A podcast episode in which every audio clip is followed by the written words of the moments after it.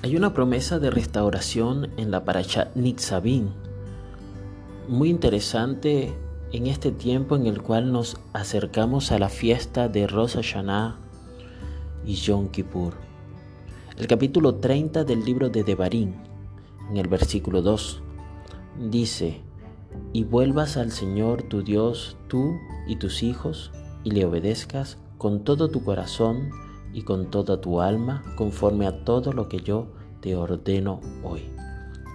Seguimos leyendo y vamos a encontrar eh, al final de este capítulo, en el versículo 8, dice, y tú volverás a escuchar la voz del Señor y guardarás todos sus mandamientos que yo te ordeno hoy. Esto se acaba de enseñar previamente en el versículo 2. Lo interesante es poder ver por qué mencionarlo nuevamente.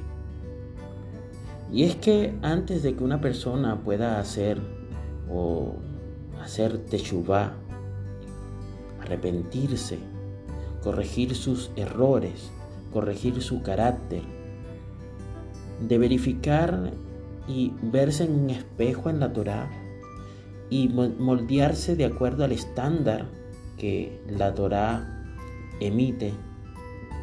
Muchas veces no somos conscientes de las muchas cosas que hacemos mal. Pero cuando nosotros regresamos al camino de la Torá, podemos darnos cuenta de otras cosas que también deben ser corregidas. Es por eso que nosotros, cuando leemos la Torá, encontramos que repite su llamado a regresar al Todopoderoso. Pero vemos que esta vez en el versículo 8 lo hace de una manera más profunda y amplia. Siempre habrá un margen para mejorar.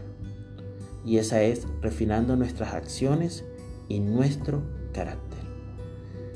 Querido amigo de la comunidad judío adventista Bet del Uruguay, el arrepentimiento se trata de hechos y carácter.